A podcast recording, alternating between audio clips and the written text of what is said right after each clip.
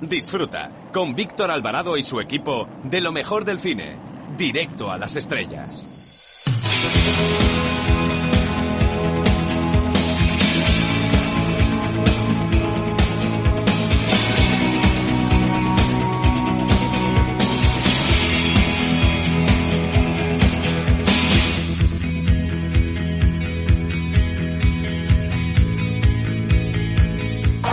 Hola, soy Paspadilla y quiero mandar un saludo, mm, ¿cómo diría?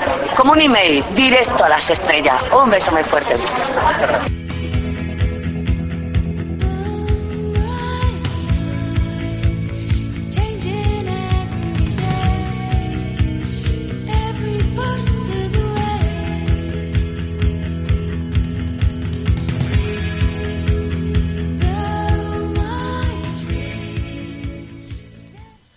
Como ven, en esta temporada me ha dado por Mark Twain, y si hace unos días les recomendábamos las aventuras de Tom Sawyer, hoy les hablaremos de Huckleberry Finn, porque la editorial Acal saca de su colección estrella Grandes Libros una edición de lujo anotada por Michael Patrick Hare, columnista del New York Times, que analiza con rigor y de modo minucioso cada capítulo de la obra de Mark Twain, que se caracterizaba por su sentido del humor especializado en la sátira social.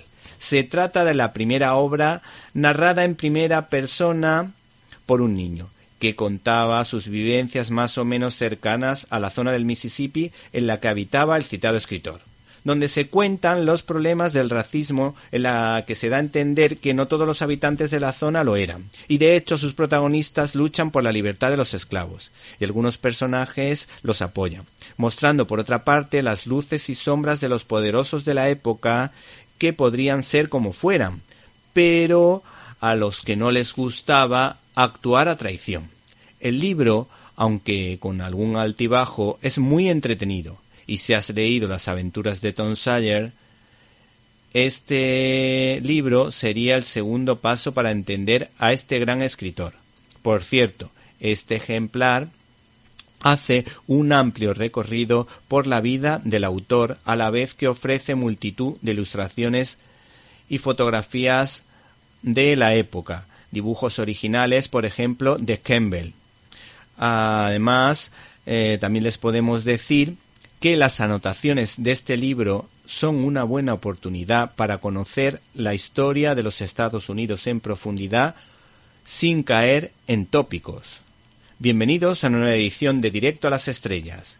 Y en una semana marcada por el famoso narco submarino, nosotros les hablamos de los estrenos de la semana empezando por la cinta de humor e intriga Puñales por la espalda protagonizada por Daniel Craig mientras que la competencia correrá a cargo de la comedia romántica Last Christmas. La cinta social llega de la mano de un director de garantías, un director fabuloso como Robert Gedeguian que estrena Gloria Mundi. Finalmente, la animación japonesa llega a través de Makoto Shinkai que estrena El tiempo contigo. Todo ello sin olvidar nuestras habituales secciones como críticas en un minuto, donde analizaremos los pormenores de Frozen 2. No pueden perderse tampoco la firma de Jaime Pérez Laporta y la entrevista que tendremos con un experto en cómic, Jorge Gard, que nos va a hablar de la editorial Novaro. Hemos recibido por otra parte un correo electrónico de Laura Galán que nos recomienda eh, la película de Frozen, que dice que la ha disfrutado mucho con sus niñas.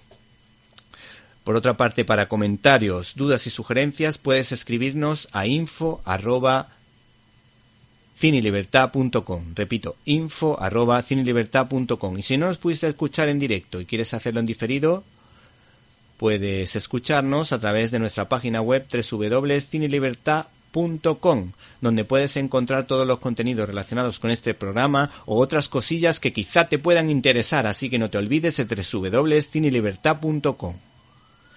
Si quieres darnos tu opinión, ya sabes, info arroba. Comenzamos.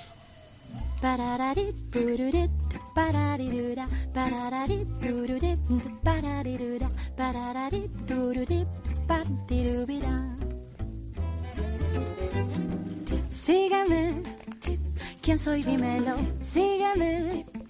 Tu doble soy yo. Sígueme. Quizá yo sea tú.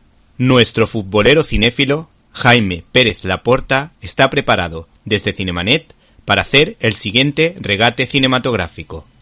Muy buenas, Víctor. Una semana más os traigo mi reflexión. Hoy voy a hablar de un género denostado dentro del mundo del cine, el género de acción. Normalmente este género se etiqueta como palomitero, vulgar, que solo sirve para pasar el tiempo pegado a una pantalla de cine o de tele, enganchado a la adrenalina y no al arte.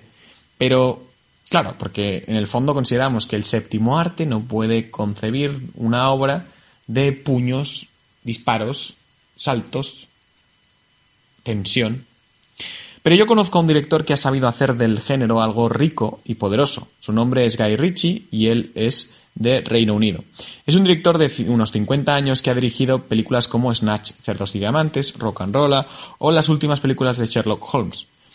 En los últimos años ha dirigido una nueva versión de la leyenda del Rey Arturo y el próximo enero se estrena Gentleman, una nueva trama de acción que promete muchísimo por su elenco, con Hugh Grant y con otros tantos. Guy Ritchie no es un director de cine convencional.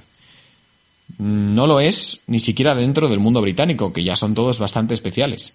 Si lo comparamos con otros ex- expertos del género de acción, que también son británicos como los hermanos Scott, Ritchie es mucho más rompedor, sobre todo en la narración, en cómo te cuenta la historia.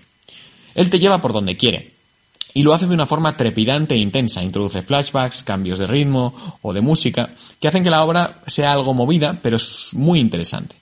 Suele ser así en algunos momentos concretos o, en muchos en concreto dentro de la película. ¿Te está gustando este episodio? Hazte fan desde el botón Apoyar del podcast de Nivos.